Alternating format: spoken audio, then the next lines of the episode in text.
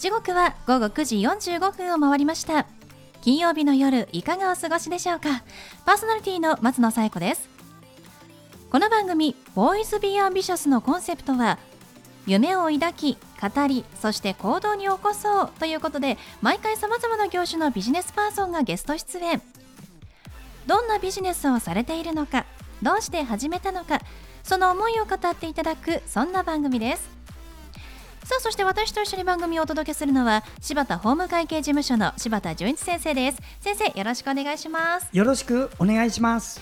こう6月に入るとああそろそろ梅雨だなというね印象を持っている方が多いと思うんですが、はい、あの今日6月11日は傘の日だそうで、はいはい、でこの6月11日が、はい、あの挫折の一つの入梅になることが多いから、傘の日になったということなんですけれども、まあでもやっぱりあの例年梅雨入りがなんか早くなってる気がしまして 今年もね、はい。あの平均的に日本は2週間ぐらい早く、あの発表されたということで、まあ、ちょっとね、早い梅雨入りではありましたけれどもでもやっぱりこう梅雨がね、えー、続くと、傘でこう楽しみたいなと思う方も多いと思うんですよ。はい、私も実は、何気に傘にあのこだわりと言いますか あって今使っている傘同じ柄3代目です。これみんなに言ってるんですけど、ね、まあなんで3代目かってなくしちゃうからなんですけどでもやっぱり桜柄ピンクの桜柄が好きで、はい、あの和傘の16本あるやつが好きで、最初京都で買って一目惚れして、で東京でも売っているっていうことを知って、あの毎回同じの買ってるんですけど柴田先生どんな傘お使いですか？いや私のはもう普通の一番安い折りたたみ傘でございますけど でもねよくね電車の中で見つけます。立派な傘。女性用の。での本数が。違うのね普通のと。そうすると、駅員さんに必ず届ける、あのやっぱりああいう高い傘はね、探してるだろうと思ってね。そうですね、ぜひあの、この季節、傘の置き忘れが多いので、皆さん、電車とかね、忘れないように気をつけてくださいね。はい、ということで、では、第62回、ボーイズ・ビー・アンビシャス、スタートです。この番組は、遺言相続専門の行政書士、柴田法務会計事務所の提供でお送りします。それでは先生、今夜のゲストのご紹介をお願いします。はい。今夜のゲストは株式会社トーイズクラフトの代表取締役塚本聡さんです。塚本さんこんばんは。よろしくお願いします。こんばんは。よろしくお願いします。のトイズクラフトということなんですがどういったお仕事をしている会社さんなんですか、造作大工の職人の会社ですね。おお大工さんの会社さんで、はいえでは塚本さんも大工さんでいらっしゃるんですか？そうですね。職人ですね。そうなんですね。私もあの親戚に大工いるんですけれども、うん、はい。あまさかの。でも全然見た目塚本さん大工さんってわかりませんね今日あのかっちりスーツ着てらっしゃいますもんね、えー、ちょっと今日は見えないんですけど、ね、そうですね。ラジオだから見えないんですけれども。ちなみにあの僕はあの傘ささないですね。あ職人はさしません、職人気質確かにその雨の日に作業して傘なんてさせませんもんね。すごい時はさします。そうですか。そんなあの職人の塚本さんですけれども、はい、えー、では大工さん5位クラフトトイズクラフトさんですが造作とかあのリフォームなどもされていらっしゃるんですか？そうですね。一応そちらをメインに、えー、今後いろいろと動いていこうと思ってます。はい。そうなんですね。まあ大工さんといってもいろいろでは役割がこう分かれているんですか？会社ごとに。あ、一応あのお店を作る班とリフォームの班と、まああと新築の班と。まあ、分かれております。はい、そうなんですか。ちょっとあまりその業界に親戚がいるにもかかわらず、あまり知らないということで ちょっと今日ね、教えていただきたいんですけれども。え、塚本さん、どうしてこう職人大工さんになろうと思われたんですか？えー、っとですね、本当成り行きなんですけど、あの、はい、うちの奥さん。はい、当時、あの付き合ってたまだか、彼女の実家があのお店だったんです。まあ、あの飲み屋さんで。で、あのあまりにもプラプラしてたもので。塚本さんが？はい、でその飲み屋さんでのお客さんであのじゃあうちを手伝えよっていうことでやったのが、まあ、この食人の世界で。最初は全然違う職種だったんですけど。すごいつながりですね。いやもう本当に。何がきっかけで職人さんになれるかわかりませんね。本当そうです。自分でもまさかこんな風になるなんて。いやそれでプラプラしてたっていう、まあ、ご健全でいてるんですが、はい、その時何のことやっていやいやいろいろといやまああのフリーターみたいなことしながら音楽やったり何やったり、はい、されてたんですね。やりたいことまあ夢を目指しててねきっと音楽されてたと思うんですが、まあ、そんな経緯で、うん、大工さんに声をかけてもらって、うん、でも結構あの見習いとかね大変だと思うんですよ修行などが。大変でしたね。大変でしたか？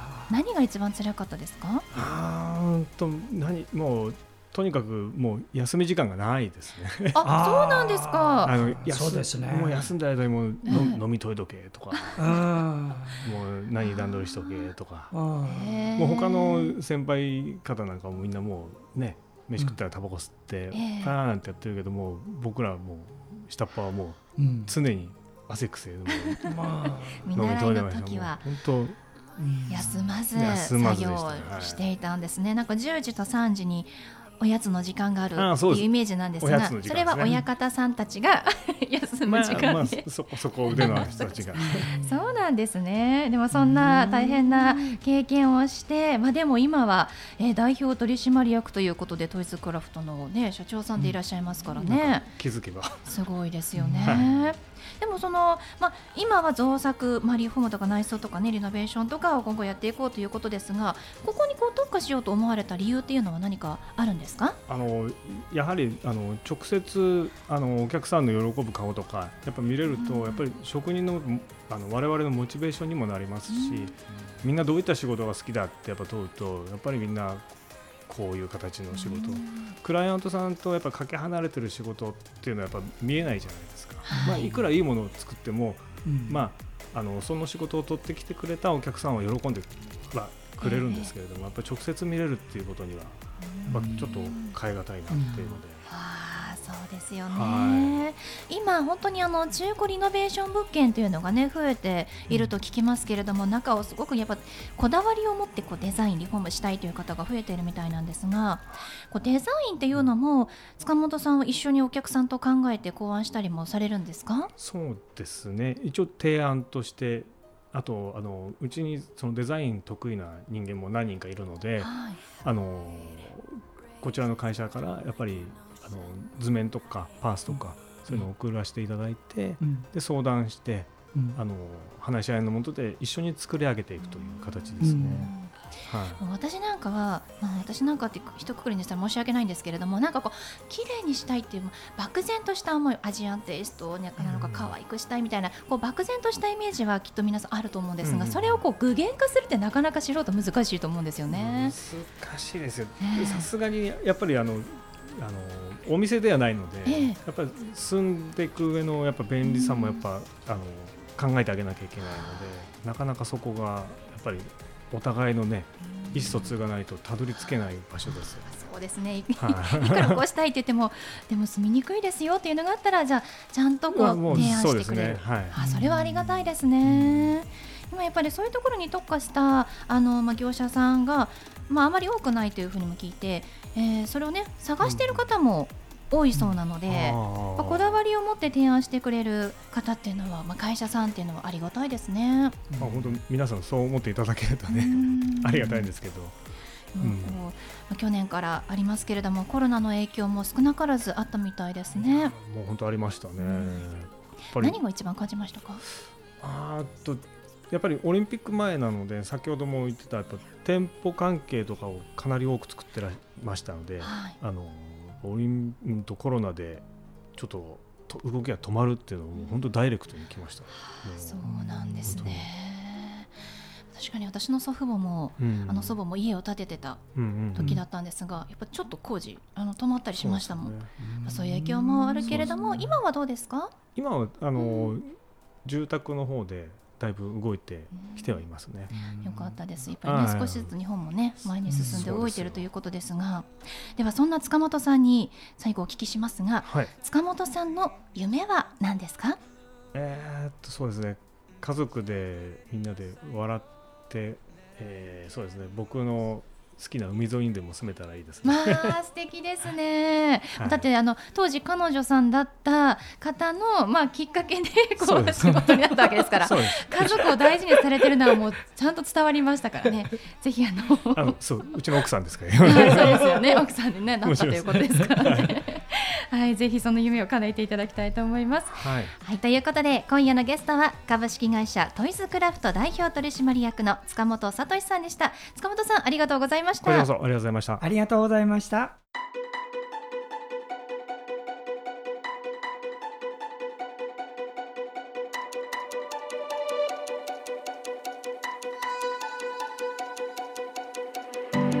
続いては柴田先生のワンポイントアドバイスですでは先生今日はどんなお話をしてくださるんでしょうか？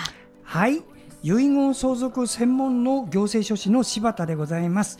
私は相続の相談と遺言書の原案作成の仕事だけをして31年目です、えー、皆様もあそういう特殊な専門家のお話あの話というのはなかなかですね聞くチャンスがないと思いますのでぜひ今日もお耳を貸してください。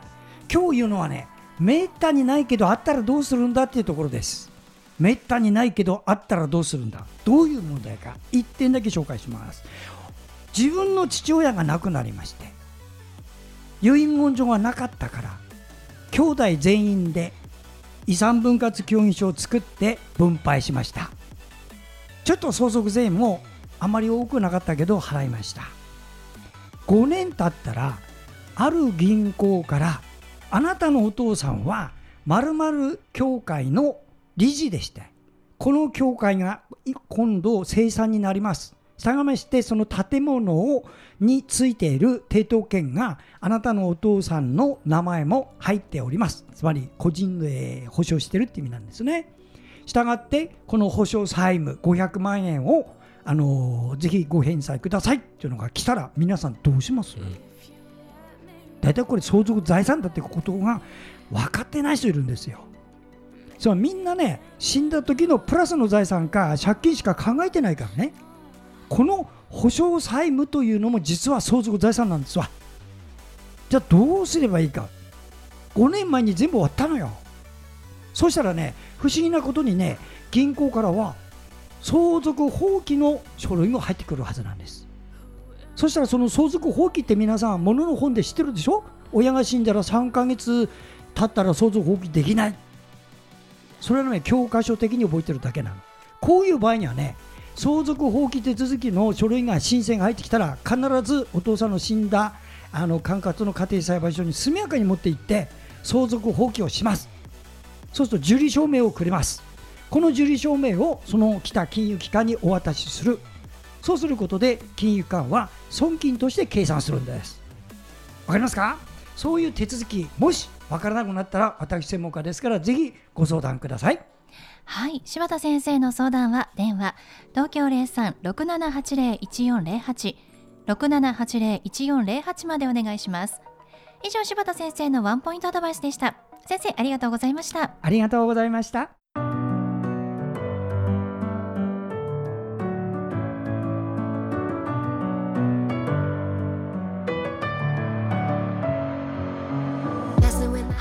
ことでお送りしてきましたボーイズビーアンビシャスいかがでしたでしょうか？本日のゲストは株式会社トイズクラフト代表取締役の塚本聡さんでした。えー、こちらは大工さん職人さんで映像作やリフォーム内装などを手掛けている会社なんですけれども、えー、おしゃれにねこだわりたいとかデザインにもこだわりたいという方に、え、とっては素晴らしいあのリフォーム業者だと思いますのでぜひ今後ですねこういう内装に変えたいなとか何かイメージがありましたらぜひホームページご覧ください。トイズクラフト。カタカナでもホームページ出てきます。トイズクラフトと検索してホームページご覧ください。それではまた来週この時間にお会いしましょう。お相手は松野紗友子と。柴田純一でした。それではさようなら。さようなら